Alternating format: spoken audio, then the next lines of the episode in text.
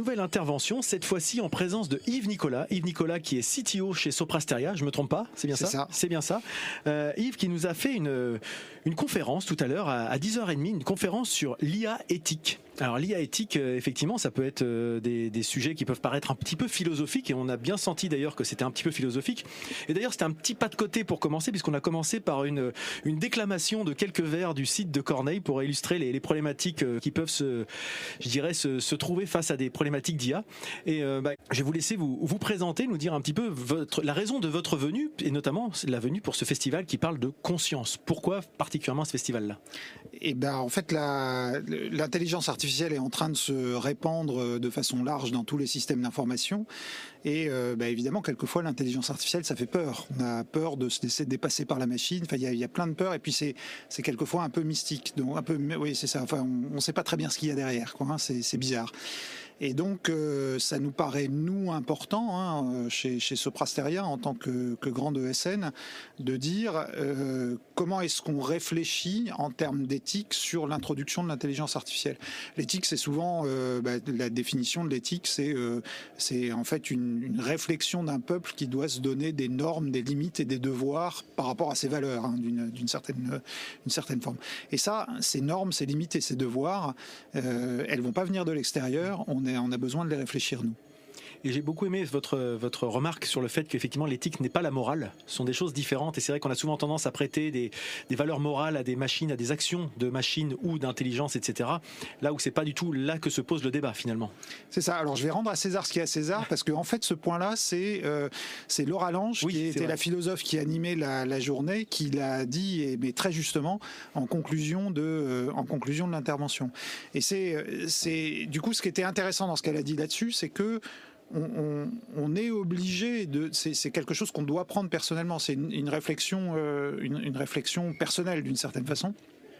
Et euh, alors, dans la conférence, j'ai montré quelques-unes des spécificités de l'intelligence artificielle qu'on doit prendre en compte hein, euh, autour du fait que euh, bah, c'est probabiliste, hein, mm. sur le fait que c'est compliqué d'expliquer comment une IA a choisi telle ou telle chose, ou évidemment tous les problèmes qu'on connaît bien autour des biais qui peuvent venir en intelligence artificielle. Et parce que la connaissance de ces spécificités de l'IA, c'est ça qui va permettre de que, bah, que, en tant qu'humain, en tant tant qu'utilisateur, en tant que concepteur d'un logiciel d'IA, on va pouvoir exercer notre esprit critique humain et notre libre arbitre. Et ça, c'est vraiment la condition sine qua non pour qu'on puisse mettre en œuvre une intelligence artificielle en toute confiance. Oui, et c'est vrai que ce que vous évoquez là, c'est effectivement la peur un petit peu aussi de pour peut-être le, grand public, mais pour qui l'IA, c'est euh, ce que vous avez évoqué aussi dans votre, conférence, Asimov, euh, la loi, les lois avec les robots.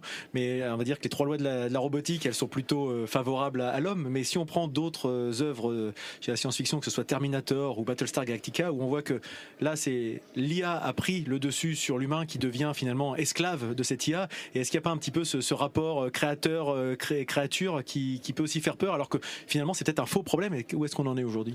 Bah, je pense que euh, les œuvres de science-fiction euh, telles que vous les donnez, elles ont le bon côté euh, cathartique de, je veux dire, d'exercer ça de la même façon que les, contes pour enfants permettent d'exorciser sa peur du loup ou autre.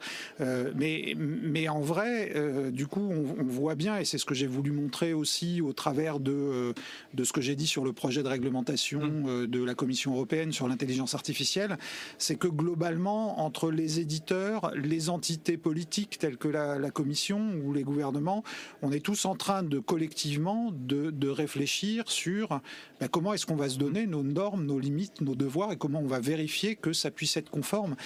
Pour arriver aussi, et c'est une des choses importantes pour qu'il n'y ait pas cette peur du grand public, hein, il, y a, un des éléments qu'on considère euh, clé euh, chez nous, c'est que l'IA puisse être, enfin tous les, tous les programmes à base d'IA qu'on met en œuvre, ils, puissent être intelligibles. Alors ce qu'on met derrière cette intelligibilité, c'est la capacité que tout un chacun, quel qu'il soit, confronté à, au résultat d'un programme d'IA, on puisse le, on puisse le comprendre et on puisse y adhérer finalement d'une certaine façon. Et ce que, ce que j'ai compris aussi, parce que moi c'est pas un domaine dans lequel je, nage ou même j'évolue naturellement, euh, c'est que ce qui est intéressant, c'est que cette IA, euh, cette, enfin cette IA, même s'il y a plusieurs IA, vous l'avez bien bien présenté, il y a plusieurs types d'IA, mais en tout cas c'est quelque chose qui, qui ne se fait pas en marge de la société justement, parce que les pouvoirs publics se les réapproprient sur les règles de vivre ensemble, y compris en intégrant ces, ces problématiques-là, et que c'est pas uniquement euh, le, encore une fois, ce qu'on peut voir dans la, dans la pop culture, mais le savant fou qui invente quelque chose dans son coin et puis euh, la, création lui échappe. Non, on sent que c'est quelque chose qui a en tout cas la volonté de conscience, en tout cas, euh, d'aller tous dans le même sens avec des règles de vie communes en fait euh, vis-à-vis de ces nouvelles technologies. Alors absolument, il y a vraiment cette c'est ce qu'on voit dans toutes les initiatives qu'il y a aujourd'hui sur le marché, hein, qui soient de la part des grands éditeurs logiciels, des gens qui sont des intégrateurs et puis des entités politiques il y a cette, euh, il, y a, cette volonté très forte de, travailler dans un cadre où, euh, où, on a cette réflexion éthique autour de l'IA hein, sur, là encore, normes, limites, devoirs, et comment on, se place là-dessus pour que euh, ben, l'intelligence artificielle on lui demande à la fois pas plus que ce qu'elle peut faire, on lui demande non plus pas moins, et on la, on met dans, euh, dans un cadre qui est vraiment dans le respect de la personne humaine et au bénéfice de, la personne humaine. Et c'est là qu'on a vu, euh, enfin, votre, illustré avec deux vidéos dans votre dans votre conférence qui sont assez amusantes justement sur le, libre arbitre, le choix de l'arbitre, ce qu'on demande à la à une machine de faire ou à un algorithme, je ne sais pas c'est comment on peut appeler ça, mais de faire alors que l'humain des fois a des des réactions parfois paradoxales par rapport à ce qu'on attend de lui. Enfin, les deux vidéos l'illustrent très très bien entre le non choix ou le choix qui est complètement décalé. Et c'est vrai que ça c'est difficile d'arriver à se dire comment on va réussir à tous penser l'IA entre guillemets, euh, même si elle est multiple, euh, comme euh, comme un fonctionnement qui serait relativement standard quoi ça va être très difficile. Et effectivement, si euh, s'il y a un message que je voulais laisser d'une certaine façon à la fin, c'était à la fois euh, en étant un peu décalé euh, sur voilà une petite vidéo dont on ne sait pas, on s'attend pas à la fin, on va dire ça d'une certaine façon comme ça, mais faire prendre conscience que c'est en fait c'est aussi à nous tous d'avoir cette réflexion. Et là encore, hein, pour revenir à ce que Laura disait à la à la fin en conclusion, c'est vraiment c'est un problème personnel de chacun d'entre nous. C'est évidemment qu'on soit un concepteur, qu'on soit un, intégrateur d'IA ou qu'on soit un simple utilisateur, euh, on ne peut pas faire abstraction de cette réflexion euh, globale qui est pas non plus, c'est aussi ça que je voulais, euh, c'est aussi ça que j'ai voulu montrer, qui ne peut pas être limité à l'intelligence artificielle. C'est-à-dire qu'il doit vraiment prendre sa place dans une réflexion globale sur l'éthique numérique, sur l'éthique de la digitalisation.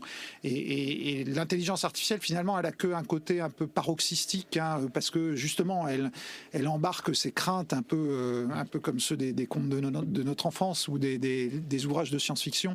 Mais euh, il ne faut pas que ce soit l'arbre qui cache la forêt et c'est important de la prendre en compte dans une réflexion globale sur l'éthique numérique. Parce qu'effectivement, derrière, il y a cet aspect éthique qui dit éthique, dit aussi effectivement au service de, l'humain. On l'a évoqué avec les précédentes personnes qui sont venues au micro, c'est-à-dire qu'il ne faut pas que ce soit décorrélé des besoins humains et aussi des fois des, des connaissances et des compétences des diverses personnes qui doivent le mettre en application. Pour vous, l'IA, quels peuvent être des, exemples concrets d'applications qui, au-delà de l'aspect high-tech, euh, je dirais recherche, etc., mais des applications concrètes pour euh, monsieur et madame tout le monde dès, euh, dès 5 à 10 ans ou quelque chose comme ça? Est-ce que vous avez déjà des exemples comme ça qui pourraient bah, qui existent peut-être déjà et on se rend pas compte Oui, il y a des applications très très concrètes euh, qui existent déjà, qui marchent très très bien, qui sont euh, euh, qui sont par exemple sur des assistants personnels. Alors dans les assistants personnels, hein, les petits chatbots que vous voyez au bas de vos écrans, il y a souvent à boire et à manger. Mais quand on applique bien des technologies d'intelligence artificielle, on a on a des cas dans chez certains de nos clients où vous êtes capable avec ce avec, sur sur des volumes importants, vous êtes capable en fait de traiter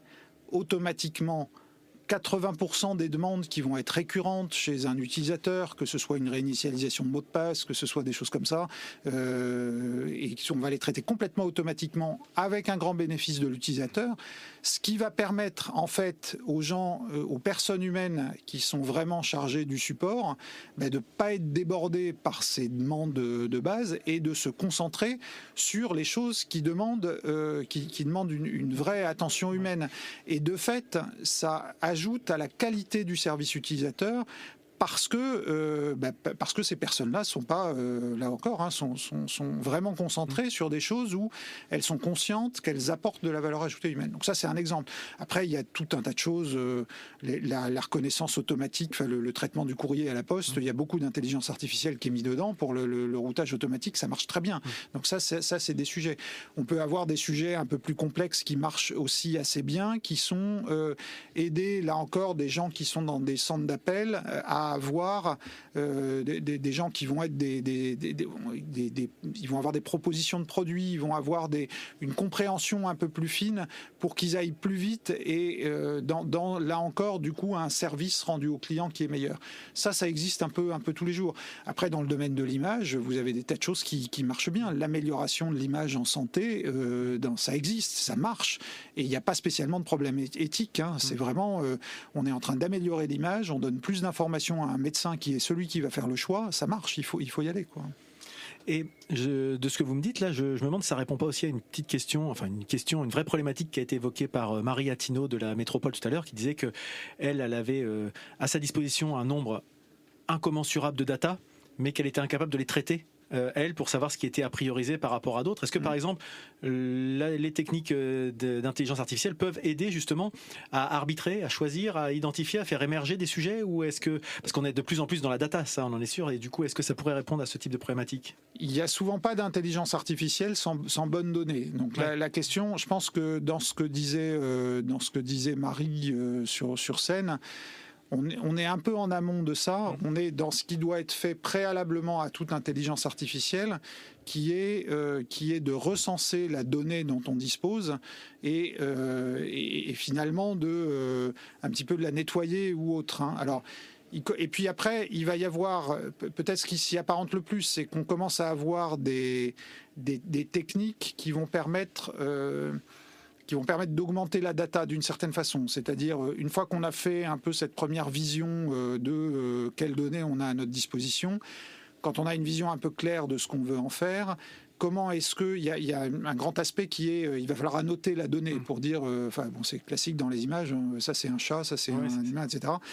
Dans de la donnée d'entreprise, il y a souvent le même process à faire il y a une qualification de la donnée à faire, et après, euh, il y a un travail sur la donnée qui doit être fait pour soit étendre un peu automatiquement le jeu de données sur lequel on va à l'apprentissage, ou le rendre un peu plus robuste pour être sûr que justement il soit, euh, euh, ben, il soit euh, plus résistant au biais. Enfin, un modèle d'intelligence artificielle, il apprend que sur ce qu'on lui donne, quoi. Hein. Et s'il a donné, ben, c'est l'exemple que je montrais du du, du, tweet, enfin du, du chatbot raciste lancé par Microsoft. quand un, quand on apprend sur de la donnée qui n'est pas de la bonne donnée, on renforce des biais. Donc ce, ce, traitement de la donnée et pour une bonne annotation et pour éviter de le rendre plus robuste, enfin pour le rendre plus robuste par rapport aux biais ou aux attaques, là, il commence à y avoir des techniques d'intelligence artificielle qui permettent de le faire aussi. On est euh, là, on est par rapport aux exemples que je donnais tout à l'heure, on est un peu plus en avance de phase, c'est-à-dire qu'on est, euh, au moment où euh, c'est euh, fin des travaux de recherche et comment est-ce qu'on va mettre ça sur le marché. Et c'est typiquement l'exemple du consortium confiance.ai dans le mmh. cadre du grand défi pour l'IA de confiance. C'est typiquement ce genre de sujet sur lequel on est en train de travailler pour justement passer ces sujets qui sont à la fin des, des, des labos de recherche, comment est-ce qu'on les met sur le marché dans un cadre qui soit industrialisable? D'accord, donc des applications concrètes en fait derrière. Pour aller vers des applications concrètes, absolument.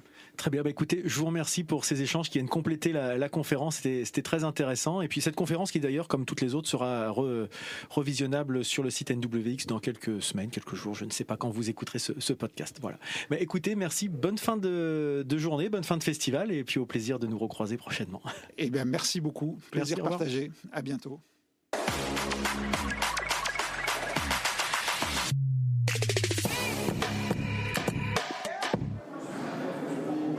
De faciliter tout ce qui est diagnostic sur un, sur un organe. Là, dans le cas, là, c'est le cas d'un cancer du foie.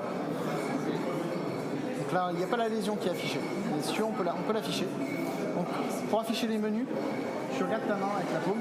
Là, tu as un menu qui va s'afficher. Et avec le doigt de ton autre main, n'importe lequel, tu prends par exemple Liver Anatomy tu as un petit menu en dessous. Ah, j'ai fermé le Voilà, voilà. Et là, tu as lésion, tu fais afficher la lésion. là, du coup, tu peux le manipuler, voir un peu mieux. Du coup, tu peux le voir où est-ce qu'il est localisé. Donc l'intérêt, après, tu peux enlever certaines couches, tu peux enlever les, fibres qui sont autour. Enfin, donc ça, c'est l'usage vraiment médical du, truc. les layers. Euh. merci beaucoup. Donc là, on est sur le stand de Soprasteria avec euh, Guillaume euh, qui vient de faire une démonstration, comme on peut l'entendre, avec un, avec un festivalier qui expérimentait. Ça fait partie des stands qu'on a ici. Et euh, bah, c'est vrai que là, on voit tout de suite la, réalité. C'est de la réalité augmentée, de la réalité virtuelle Qu'est-ce que c'est? C'est de la réalité augmentée. D'accord. En fait, c'est le principe de HoloLens. En fait, c'est de pouvoir incruster dans la réalité, dans la vue de notre réalité, des images holographiques d'objets 3D. Donc là, typiquement, dans le cas de de d'Holocare, c'est de faciliter le diagnostic médical euh, sur des cas précis. Donc là, typiquement, là, on était sur un cas d'un d'un cancer du foie où en fait on pouvait modéliser le foie en question du mmh. patient, mais aussi la tumeur et pouvoir la cacher, voir ce qu'il y a derrière cette lésion et euh, pouvoir faciliter le diagnostic justement des praticiens et des, spécialistes. D'accord, très bien. Donc pour faire un, petit peu simple, la réalité euh, augmentée, c'est euh, ce qu'on voit dans Pokémon Go, des choses comme ça. Si je fais un petit peu du, c'est-à-dire qu'on vient incruster des, images de synthèse sur une réalité qui existe là en fait. Exactement. C'est un usage un peu trivial que j'évoquais, mais c'est pour le, grand public. exactement, c'est clairement d'apposer à notre vision de la réalité des éléments en plus. Ça peut être des éléments contextuel, par exemple sur euh, si vous avez un call ou euh, à distance, voir le, visage de la personne pendant que vous marchez ou que vous hmm. discutez, ou comme là justement insérer des, éléments 3D, pouvoir les manipuler euh, dans, dans son environnement en fait. Et donc les, usages là euh, qu'on peut avoir en, santé, c'est quelque chose qui est, qui est encore à l'état de prototype ou c'est quelque chose qui est vraiment pour application en ce moment? Alors c'est encore à l'état de prototype. Donc là, on, Holocare, c'est issu de nos études côté, côté Norvège. Mmh. Donc c'est entre euh, les entités norvégiennes de Soprasteria et euh, l'université hospitalière d'Oslo. Mmh. Donc ils travaillent conjointement avec notamment des spécialistes sur la représentation, la manipulation de ces, de ces éléments-là. Donc là, on est encore à l'état de prototype, mais L'idée, c'est derrière d'accélérer le diagnostic, fiabiliser les futures interventions, euh, de manière à avoir des opérations beaucoup plus précises, beaucoup plus rapides, et ce qui fait que derrière, d'un point de vue euh, hospitalier, il y ait un gain sur le, sur le, fait que les patients se remettent beaucoup plus vite, que voilà, en, identifiant mieux les problèmes, voilà, en identifiant mieux. les problèmes et potentiellement les impacts d'une intervention. D'accord, très bien. Bah, écoutez, merci beaucoup pour cette, cette présentation et je vous souhaite une bonne fin de festival. Ben, merci beaucoup. Au revoir. Au revoir. Et donc avec euh, une nouvelle festivalière qui vient d'arriver, je viens de tomber sur euh, Catherine Lèbre, euh, qui, qui est là, elle là pour la soirée. Alors justement, Catherine, pourquoi être venue ce soir? Qu'est-ce qui vous intéressait dans cette partie, seconde partie finalement du festival? Alors clairement, j'ai été attirée par les deux conférences qui sont proposées pour cette dernière partie de soirée. c'est vrai que j'ai trouvé que c'était sympa de pouvoir ouvrir aussi un petit peu plus largement donc à des personnes qui ne sont pas forcément toujours dans le digital. Donc euh, ça c'était sympa et puis l'occasion de rencontrer aussi euh, du coup euh, bah, cet écosystème et voilà des personnes qui voilà qui, qui, seront nouvelles, avec qui on peut échanger, avec qui on peut voilà discuter. Donc top. Un côté un peu réseau finalement dans l'histoire. voilà au-delà de, du contenu, il y a aussi les rencontres qui, peut, qui peuvent en découler. Tout à fait, c'est tout à fait ça. Donc du réseautage et puis vraiment le fond aussi parce que j'ai vraiment hâte de pouvoir participer à ces deux, ces deux conférences et d'être euh, à l'écoute. Et donc, euh, c'est la première participation au festival, de, de, ce que je comprends finalement, parce que d'habitude c'était en journée, donc euh, ça empêche peut-être de pouvoir se, se, libérer? Oui, oui, tout à fait. Donc, je trouve sympa de pouvoir proposer comme ça différents modules. Alors, j'ai regardé aussi un petit peu à distance, hein, donc voilà, pour, pour être déjà. Voilà, tout à fait. Pour être dans l'ambiance déjà, et donc j'ai trouvé ça très, euh, très sympa. Mais c'est vrai que mobiliser toute une journée, c'était compliqué, sachant que pour certains sujets, c'est pas vraiment mon, cœur de métier euh, les sujets sur lesquels j'ai besoin de vraiment creuser. Donc euh, c'était parfait, la formule est parfaite. Dans, le cadre de, votre activité, en quoi vous pensez pouvoir, au-delà du réseau, tirer des, bénéfices? Est-ce qu'il y a des choses qui vous, vous dites en disant bah, je vais peut-être apprendre des choses sur tel et tel domaine? Oui, alors moi j'accompagne en fait les entreprises sur des projets, alors plutôt développement RH ou mobilisation d'équipe. Et une de mes spécificités, c'est aussi bah, de pouvoir aider à lancer des projets, quels qu'ils soient. Donc plutôt kick-off, donc avec différents outils. C'est important pour moi de, m'imprégner aussi de ce qui se fait, d'avoir la température et de connaître aussi cet écosystème innovant. C'est vrai qu'il y a des sujets qu'on a abordés, enfin qu'on a entendu aborder dans la journée, notamment effectivement l'implication des personnes quand on veut faire des changements dans les entreprises et c'est un peu ce, que, ce qui vient d'être évoqué, c'est des fois ça peut être difficile.